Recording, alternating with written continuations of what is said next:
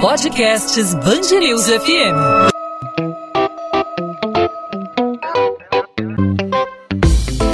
Dois às 20, com Maurício Bastos e Luana Bernardes.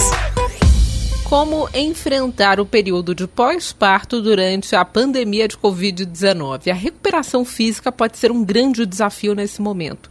O isolamento social impediu que as gestantes realizassem atividades físicas rotineiras, como as saudáveis caminhadas, as aulas de hidroginásticas também. E agora, depois da chegada do bebê, é importante que elas compensem o tempo que ficaram sem realizar exercícios, especialmente quem desenvolveu a chamada diástase, que é a condição que se caracteriza pelo afastamento da musculatura da barriga. Bom, quem ainda tem insegurança para sair de casa ou não tem condições de fazer alguma atividade ao ar livre, pode tentar fazer os exercícios dentro de casa. Atividade física é importante não só para a saúde, mas também para a autoestima, não só dos homens, mas também das mulheres, especialmente é, em relação ao pós-parto. Né? Sobre esse assunto, a gente conversa hoje aqui no podcast 2 às 20 com a Roberta Nascimento. Ela é educadora física especializada em mulheres, principalmente as grávidas e as puérperas, que são as mamães de recém-nascidos. Roberta, obrigado por aceitar nosso convite aqui no podcast 2 às 20. Seja bem-vinda à Band News FM. Obrigada a vocês pelo convite. Roberta, você vai fazer uma maratona aí do, entre os dias 2 a 5 de novembro com gestantes e puérperas porque nesse momento de pandemia, né, a vida de todo mundo mudou, claro, da gestante e da puérpera também mudou. No momento do pós-parto, no momento da gravidez, me fala um pouco sobre a importância da atividade física, nem que seja dentro de casa. É possível fazer esse tipo de atividade sem se arriscar em casa mesmo? Como fazer isso? Então, nesse momento né, de pós-gestação e gestação, são momentos muito delicados, em que a gente precisa ter atenção redobrada e cuidados especiais. E, naturalmente, com esse processo da pandemia, está todo mundo mais em casa, esses cuidados eles podem e devem ser feitos em casa, principalmente pensando no pós-parto imediato, né? Eu sempre falo sobre o não uso da cinta depois do parto para poder fazer todo o processo de recuperação da barriga. E isso pode ser feito na sua própria casa. Você não precisa de material nenhum, não precisa de nada. Só basicamente ter 10 minutinhos do dia ali entre uma fralda, troca de fralda e outra, e você, você voltar um pouco para você. O que é extremamente importante no pós-parto, né? Que essa mãe que perde muito do foco de atenção, em que a família perde o foco de atenção para ela e passa muito para o bebê, né? Ela tenha um momento ali do dia em que ela possa parar e olhar para ela, né? Fazendo uma atividade física bem rápida e segura para essa mulher. Rô, essa, esse tipo de exercício, imagino que mais do que de caráter estético, né, para que a, a, a, gestante, a puérpera, se sinta bem, né, fisicamente falando, visualmente falando, acho que faz parte também de um processo de bem-estar psicológico, de estar bem consigo mesmo. É bem por aí, é mais do que, do que estética essa, essa, esse tipo de ginástica, esse tipo de exercício que deve ser feito em casa, indicado aí por um educador físico? Sem dúvida, é muito além da estética, na verdade, porque essa mulher ela passou por um processo de transformação, né? E de mudanças nesse corpo, né? Do padrão até estrutural, a postura mudou, os órgãos saíram do lugar, os músculos saíram do lugar, o padrão respiratório mudou, essa mulher ficou mais ansiosa, ela tem emoções como medo, né, quando o bebê nasce perto de um parto. Então, são exercícios pensados exatamente para ter toda uma reorganização dessa estrutura que foi totalmente alterada. Então, mais do que a estética, eu sempre brinco com as minhas alunas que a estética é a consequência do processo. Mas nesse primeiro momento, né, nas primeiras aulas que eu sempre faço com elas, dentro da própria maratona, a gente fala muito sobre como controlar essa ansiedade, como reorganizar esse padrão respiratório, como controlar mais as nossas emoções, como fazer com que o nosso corpo possa trabalhar ao nosso favor, né? Como que o processo natural de retorno do nosso corpo pode acontecer e, consequentemente, elas vão ter uma melhor estética. Mas o primeiro momento realmente é a mulher voltar a olhar para ela e reorganizar todas as escrituras, mesmo físicas e emocionais. E um dos problemas do pós-parto, né, no caso das puérperas, é o, a diástase. A diástase não pode ser ignorada. Você pode falar um pouquinho sobre isso e como evitar? Claro, é, isso é o que a gente mais precisa trabalhar. Na verdade, a gente não tem como evitar, né? E isso é algo que a gestante já precisa saber. A diástase é um processo natural, é um processo fisiológico de adaptação do nosso corpo para que a gente possa gestar, né? para que a gente crie espaço na nossa barriga, no nosso corpo, para que esse bebê possa crescer ali dentro. Então, evitar uma diástase natural, que eu chamo de fisiológica, não tem como, isso vai acontecer, ele precisa acontecer. O que, que a gente precisa fazer é exatamente a atitude preventiva no pós-parto imediato, de voltar a recuperar, ou seja, aquilo que eu falei, né, de reorganizar o nosso corpo diante de todas as mudanças, para que a gente evite a diástase que eu chamo de patológica, que, ou seja, é a lesão, é a ruptura da musculatura abdominal que cria um buraco mesmo na nossa barriga, faz aquela barriga ficar com um aspecto de caída, flácida, tipo pochete, que é o que os meus seguidores e alunos mais reclamam, e isso tem um comprometimento um pouco maior, sabe, Lu? Nós, como mulheres, a gente se conecta no primeiro momento com a insatisfação no espelho, só que isso impacta um pouco mais, isso impacta a nossa saúde, né? Principalmente a nossa saúde feminina. A mulher, ela começa a desenvolver dores na coluna, ela começa a ter escapes de xixi, ela começa a ter prisão de ventre né, crônica, e dificilmente a gente relaciona a essa barriga que não está voltando, né? que é a nossa conexão no primeiro momento com a barriga e com a estética. Só que a gente não tem, talvez, tanta compreensão do quanto que toda essa estrutura muscular, tanto do abdômen quanto da parte interna, né, ali da pelve, é onde tem toda a estrutura de sustentação, né, ao longo da gestação, de todos os nossos órgãos que estão dentro da barriga. Então, tudo isso mudou ao longo da gravidez, né? Por ação de hormônios que fazem com que toda essa estrutura seja relaxada. Então, a gente precisa, de forma preventiva, no pós-parto imediato, isso é extremamente importante, agir para recuperar essa musculatura. E isso é independente do tipo de parto. O curioso, né, Rô, que não, não, não se trata apenas de uma questão de autoestima, né? Pelo que você está falando de olhar no espelho e ver aquela barriga caída, essa pochete que você falou, né? Existe uma série de perigos, né? Uma série de doenças que vêm associadas a esse problema e que o tratamento adequado, a atenção adequada é, pode evitar. Exatamente isso. É uma questão de saúde mesmo. Só que normalmente é como a nossa atenção está muito voltada para o bebê, isso é uma questão até cultural, né? A grávida chega em qualquer momento, ela reduz luz, né? Todo mundo quer falar que é grávida, todo mundo quer abraçar, quer falar, quer saber como que está a gravidez. Depois que esse bebê nasce, essa, essa mulher é esquecida. Ninguém mais olha por ela e nem ama mesmo. Nossas atenções vão 100% para esse bebê. É aí que está o grande perigo, porque a mãe, ela é um, eu chamo que é um dueto, né? É um binômio, né? Mãe e bebê andam juntos. E essa energia anda junto. Isso afeta, sim, a nossa autoestima a nível estético. E a partir do momento que a gente começa a desenvolver essas dores, né? A dor na coluna, um escape de xixi, prisão de ventre, isso afeta a nossa autoestima também. Porque muitas das vezes isso afeta até a nossa relação sexual, né? Que no pós-parto a gente já tem muitos tabus sobre isso, né? Tem uma dificuldade de escolher voltar a se conectar com o parceiro, de ai, o tempo, o bebê chora, são tantas variáveis, né, quando um bebê nasce, tanta coisa já muda nesse relacionamento, e a mulher ela tem que reaprender a se conectar com esse corpo, né? E esse corpo está totalmente desorganizado. E o que eu mais falo no meu trabalho é realmente fazer com que os casais voltem a se conectar, voltem e se entendam, né? E se entendam nesse processo, que as mulheres possam se reconhecer e se empoderar nesse lugar, né? Entendendo que isso é mais do que estética para que possa se voltar com um olhar mais carinhoso para esse momento.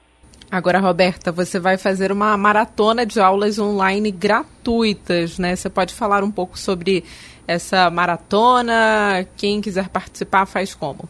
Então, é, a maratona é algo que eu sou apaixonada, né? Porque dentro de todo esse meu pensamento, de toda essa informação, de fazer com que as mulheres conheçam mais o próprio corpo, né, que os casais tenham mais autoconhecimento de todo esse processo né, que muda tanto a nossa vida, eu faço essa maratona de aulas que são gratuitas, justamente com o intuito de levar muita informação, levar muita informação de alto valor.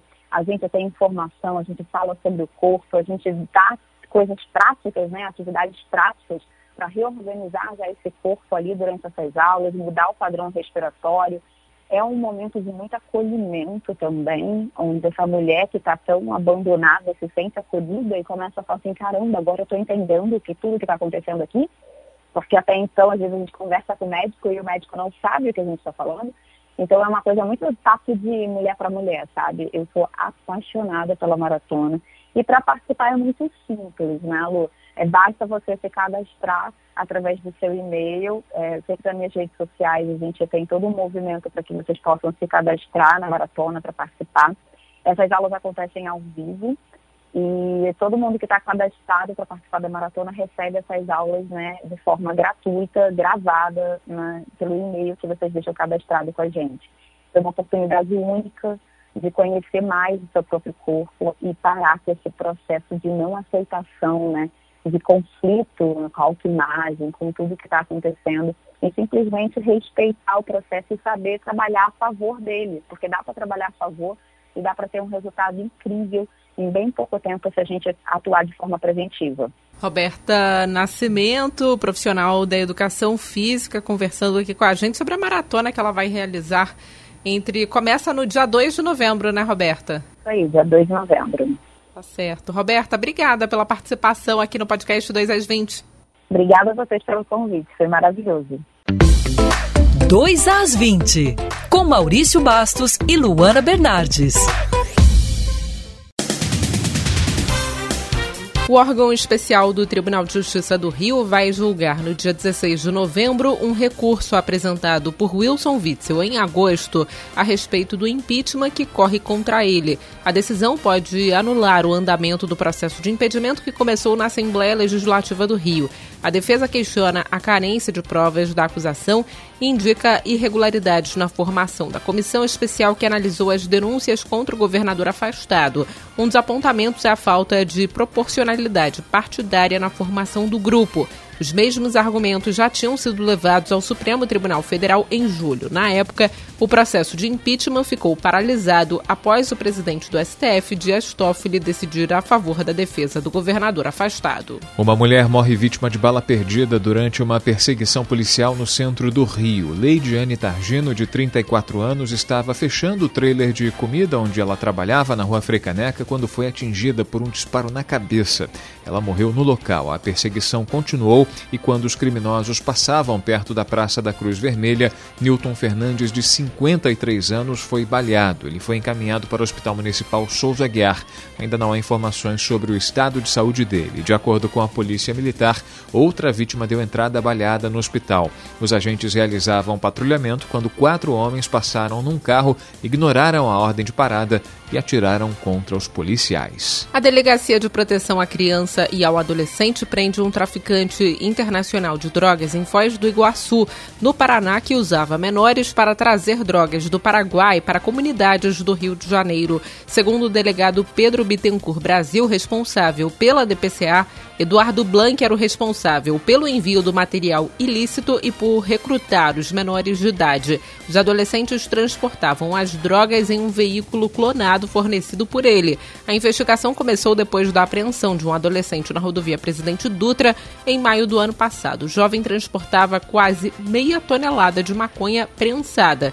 A droga seria entregue no complexo do Alemão, na Zona Norte. Um ex-deputado estadual e o filho são presos acusados de desviar aproximadamente 250 mil reais por meio de um esquema de rachadinha realizado entre 2017 e 2018 na Assembleia Legislativa do Rio. Silas Bento e Wanderson Bento, que é candidato a vereador por Cabo Frio, na região dos Lagos, foram presos preventivamente em casa na manhã desta sexta-feira, numa operação do Ministério Público. Três mandados de busca e apreensão também foram cumpridos. Apenas celulares foram levados. Silas Vanderlei e Thaisa Saldanha Alves, funcionária que trabalhava no gabinete do ex-deputado, foram denunciados por organização criminosa e peculato. O ex-deputado estadual também foi denunciado por lavagem de dinheiro e extorsão. Em nota, o PTB Nacional, partido de Wanderson Bento, disse que vai aguardar a elucidação dos fatos para se posicionar. A Band News FM tenta contato com os citados na reportagem. A Força-Tarefa da Polícia Civil intima dois candidatos às eleições de novembro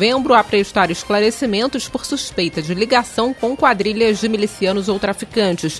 O vereador Marcelo Siciliano, do Progressista, e Marcelo Diniz, do Solidariedade, que é presidente da Associação de Moradores da Musema, comunidade da Zona Oeste, vão prestar depoimento nos próximos dias. Ambos têm influência nessa região controlada por grupos paramilitares. Os investigadores monitoram 12 candidatos que supostamente teriam recebido autorização de criminosos para fazer campanha.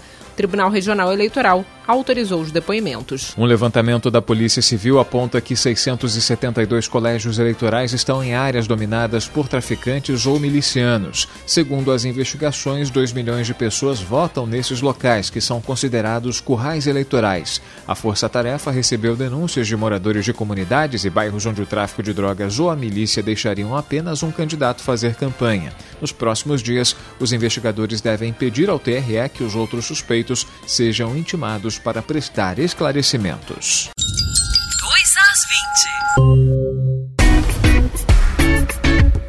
Ponto final no 2 às 20. O 2 às 20 é o podcast da Band News FM com os principais destaques da nossa cidade e do nosso estado, sempre disponível para você de segunda a sexta, a partir das 8 da noite, nas principais plataformas de streaming de áudio, nos principais tocadores de podcast e também no nosso site Band News FM Rio com.br Se estou falando dos cuidados com a saúde da mulher e a diástase é algo que é realmente preocupante, né, Luana? É verdade, Maurício. E não só pela questão da estética, né, mas para a questão da saúde da mulher. Nós estamos em momentos ainda muito difíceis, né?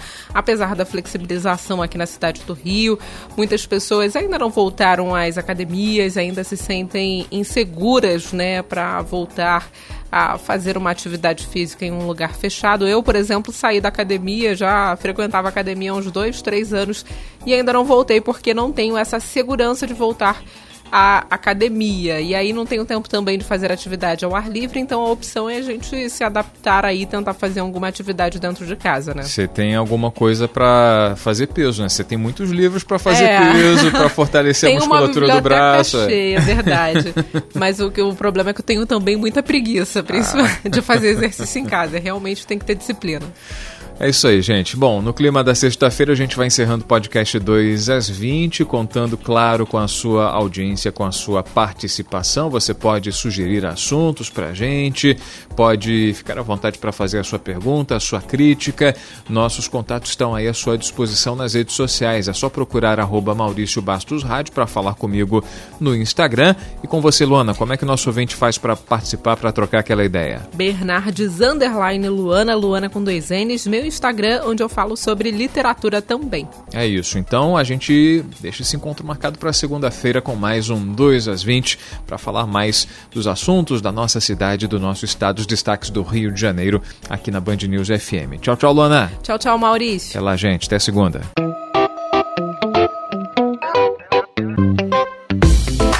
Dois às 20, com Maurício Bastos e Luana Bernardes.